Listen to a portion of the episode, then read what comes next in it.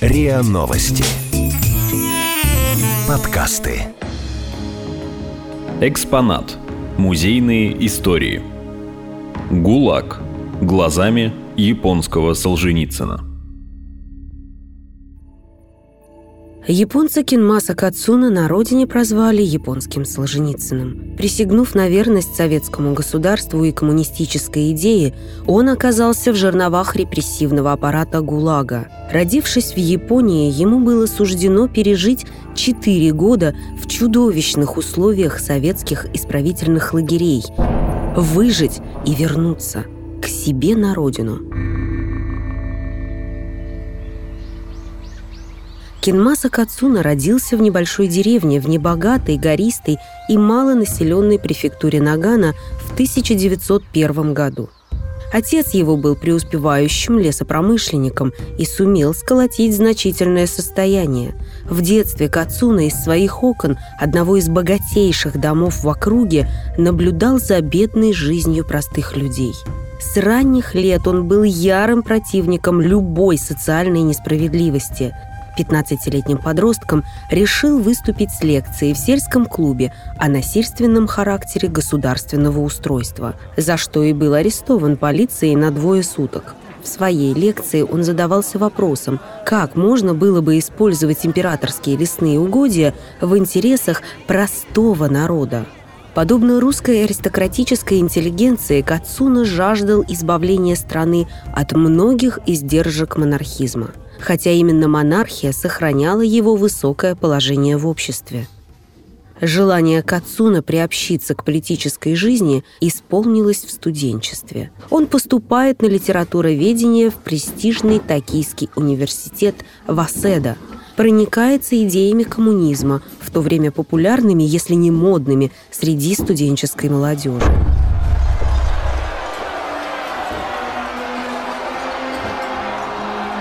Призрак коммунизма штормом идет по всему миру. В 20-е и 30-е годы коммунистическое движение выходило далеко за границы Советского Союза.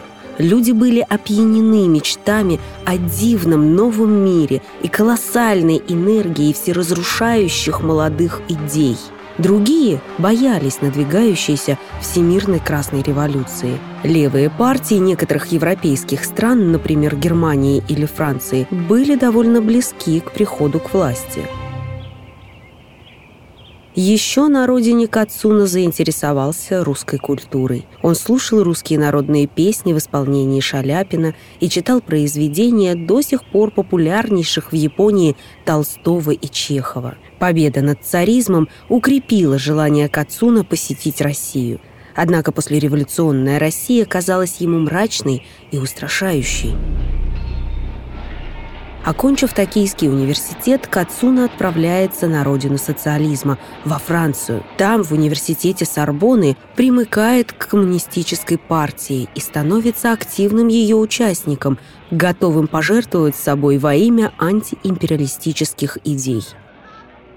Кацуна вспоминал. В Париже тех лет часто проходили демонстрации. Однажды девушка-коммунистка схватила меня за руку со словами «Японец, и ты давай». Я до сих пор помню свой восторг в тот момент. После вступления в Компартию Франции я принимал участие в организации рабочих забастовок. Было ощущение, что скоро произойдет мировая революция. Своей активной политической деятельностью Кацуна привлекает внимание французского правительства и его депортируют. Однако во Франции он успевает приобрести широкую сеть знакомств, и ему все-таки удается попасть в СССР. В конце 20-х годов многие по-прежнему видели в советском эксперименте реальную возможность создания нового, идеального мира без дискриминации и государственного насилия. В СССР Кацуна становится протеже одного из лидеров японской ячейки Коминтерна Сен Катаямы. Это был 1928 год. Еще два года до его ареста и четырех лет испытаний в ГУЛАГе. В Москве уже чувствуется приближение большого террора. Начинается коллективизация, появляется ГУЛАГ. Сталин, разгромив правых уклонистов, окончательно закрепляется у власти и расставляет на ключевые посты своих людей – Молотова, Орджоникидзе и других. Целом же Москва 1930 года – это Москва Булгакова, Ильфа и Петрова. То, что скоро начнется, уже витает в воздухе, но еще не накладывает отпечаток на жизнь города. Кацуна преподает японский язык в Московском институте востоковедения, пишет статьи в газетах «Известия» и «Комсомольская правда», а также принимает участие в деятельности Коминтерна. К тому моменту в японском отделении Коминтерна обострилась борьба двух групп.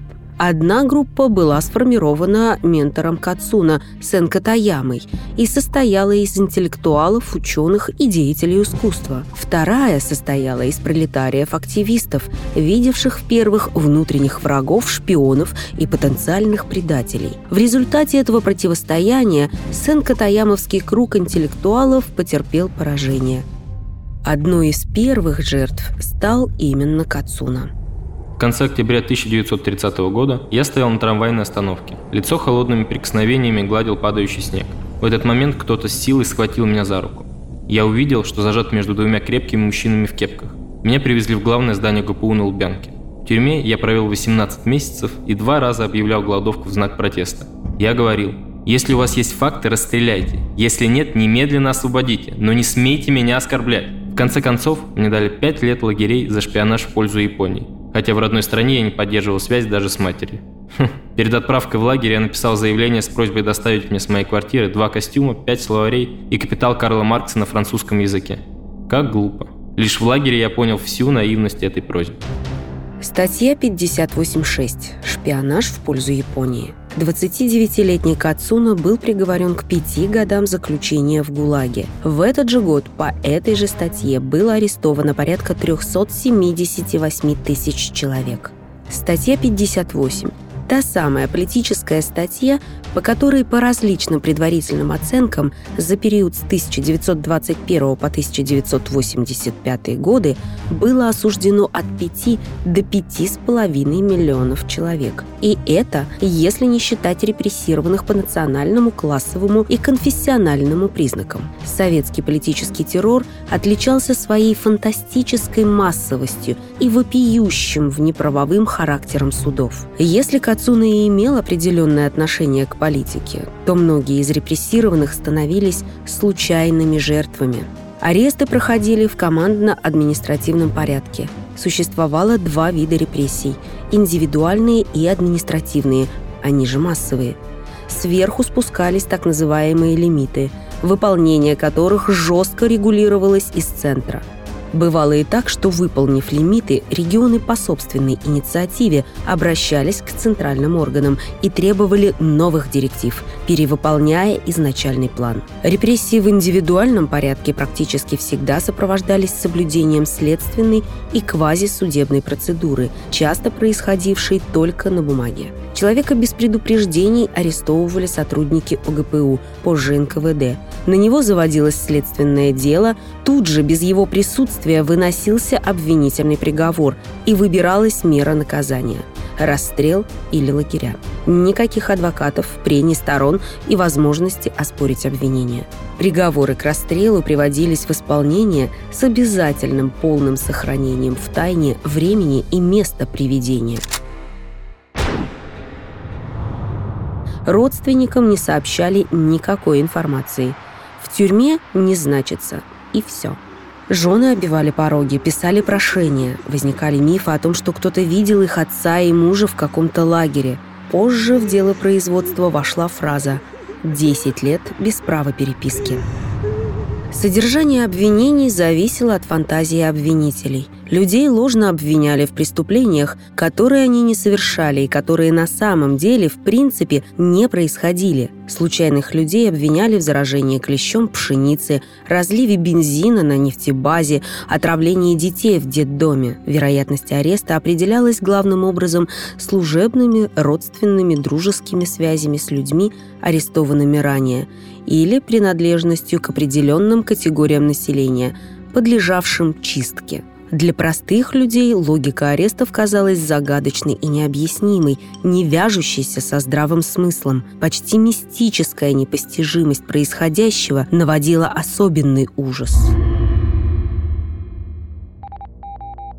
Кинмаса Кацуна был отправлен в Сиблак под городом Мариинск в Кемеровской области. В 1938 году численность заключенных этого лагеря достигла 78 тысяч человек. Советские власти всячески пытались придать исправительным лагерям благородный облик, приглашая литераторов и деятелей искусства в лагеря на экскурсии. Даже великий фотограф-конструктивист Александр Родченко приложил руку к облагораживанию образа исправительных лагерей в своей серии фотоснимков с Беломор-канала. Приглашенным показывали потемкинские деревни, где в чистых одеждах по аккуратной территории ходили заключенные. Они с улыбками занимались трудом, а по вечерам участвовали в творческой самодеятельности. В Московском музее истории ГУЛАГа, открывшемся в декабре 2018 года после реэкспозиции, можно увидеть, насколько отличалась реальность от того, что видели многие высшие чины. В экспозиции в том числе представлен так называемый «Соловецкий альбом» с постановочными групповыми снимками с виду сытых заключенных на аккуратной лагерной территории.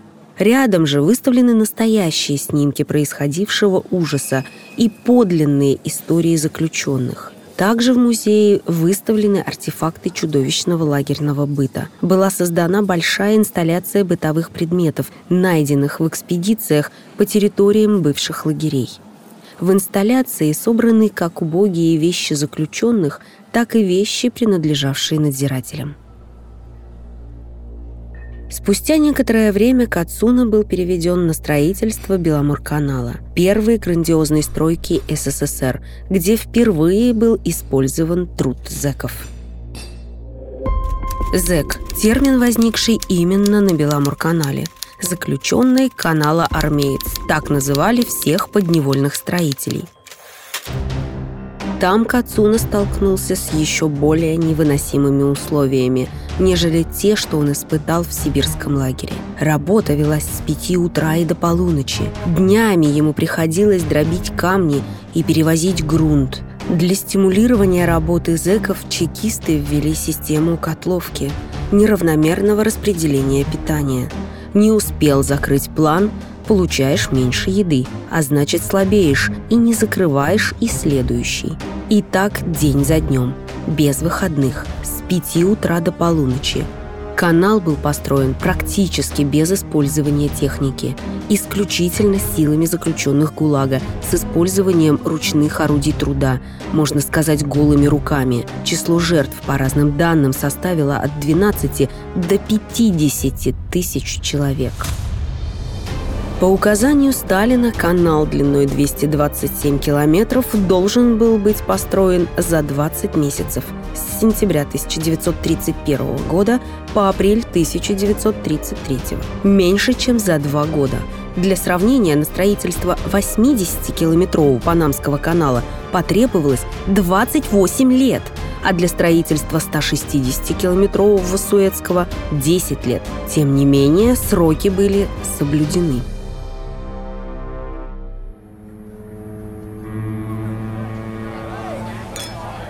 В августе 1933 года на открытие Беломорканала по инициативе Максима Горького власти организовали круизное плавание для 120 советских писателей и деятелей культуры, которые должны были запечатлеть первую грандиозную стройку СССР. Среди них были Алексей Толстой, Зощенко, Катаев, Шкловский, Ильф и Петров – Писатель Лев Никулин в письме Генриху Егоде, будущему начальнику НКВД, о Беломор-Балтийском канале. Генриху Григорьевичу Ягоде. Человечность и гуманность – все же великие слова, и мне кажется, не надо отказываться от них. Высшая человечность и гуманность есть то, что сделано вами. Первыми из строителей Беломор-Балтийского канала. Она заключается в замечательной работе над исправлением человека. Она заключается в заботе о создании лучших условий жизни для трудящегося человечества. Всякая иная человечность и гуманность есть ложь, лицемерие и ложь. Кацуна повезло. После производственной травмы он оказался в медпункте, где и остался работать до конца своего срока. Сегодня жизнь вдоль канала продолжается, однако сам он простаивает. В современных условиях куда выгоднее доставлять груз по автомобильным и железным дорогам, нежели сплавлять по Беломор-каналу. Одной из приоритетных задач системы исправительных лагерей ГУЛАГа была поддержка советской экономики. На деле же выходило, что содержание заключенных оказывалось невыгодным. Обессилевшие заключенные уступали в эффективности и продуктивности профессиональным работникам. Из архивных документов становится понятно, что Центр был заинтересован в создании для заключенных адекватных условий жизни. Не из гуманистических соображений, а из строгой прагматики прагматичности. Однако администрация лагерей не стремилась следовать этому требованию. С самого начала ГУЛАГ планировался как самоокупаемая организация – но со временем стало очевидно, что расходы на ГУЛАГ превышают его доходы. К концу 60-х годов было принято решение о значительном сокращении сети ГУЛАГа. В 1934 году Кацуна был досрочно освобожден. Оказавшись жертвой красного террора, он навсегда разочаровался в коммунистической идеологии и стал одним из первых обличителей сталинского режима. После освобождения Кацуна первым делом пришел в японское посольство. Несмотря на протест СССР, Кацуна все-таки вернулся к себе на родину. В Японии Кацуна много и подробно пишет о сталинском строе, пытаясь показать его истинное лицо – его основные произведения «Побег из Красной России», «Зона тундры», «Посмертная рукопись Кричу Белому морю» описывают положение в советском обществе, где Кацуна провел 7 лет в качестве советского гражданина. Он всю жизнь помнит товарищей, с которыми ему пришлось расстаться, до последних дней интересуется ситуацией в Советском Союзе и горячо приветствует в своих публикациях деятельность таких противников режима, как Солженицын и Сахаров. На родине Кацуна удалился от политики. Он принял управление семейным лесостроительным предприятием, занимался благотворительностью и развивал экономику в родной префектуре Нагана. На Рождество 1983 года в своем духовном завещании Кенмаса Кацуна написал «Я, Кацуна, чувствую поддержку многих людей и смотрю сегодня в лицо смерти с удовлетворением. В 1989 году указом Президиума Верховного Совета СССР обвинения, предъявленные Кенмаса Кацуна, были признаны неправомерными, а в 1997 по просьбе семьи Кацуна правительством России было предоставлено свидетельство о его реабилитации.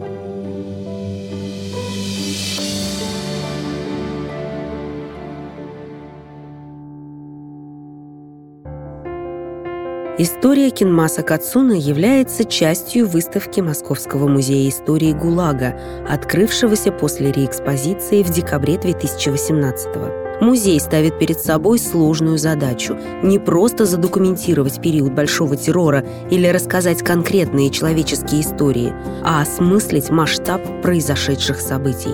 Вы слушали эпизод подкаста «Экспонат. ГУЛАГ. Глазами японского Солженицына» про Кинмаса Кацуна, присягнувшего на верность советскому государству и коммунистической идеи и оказавшегося в жерновах репрессивного аппарата ГУЛАГа.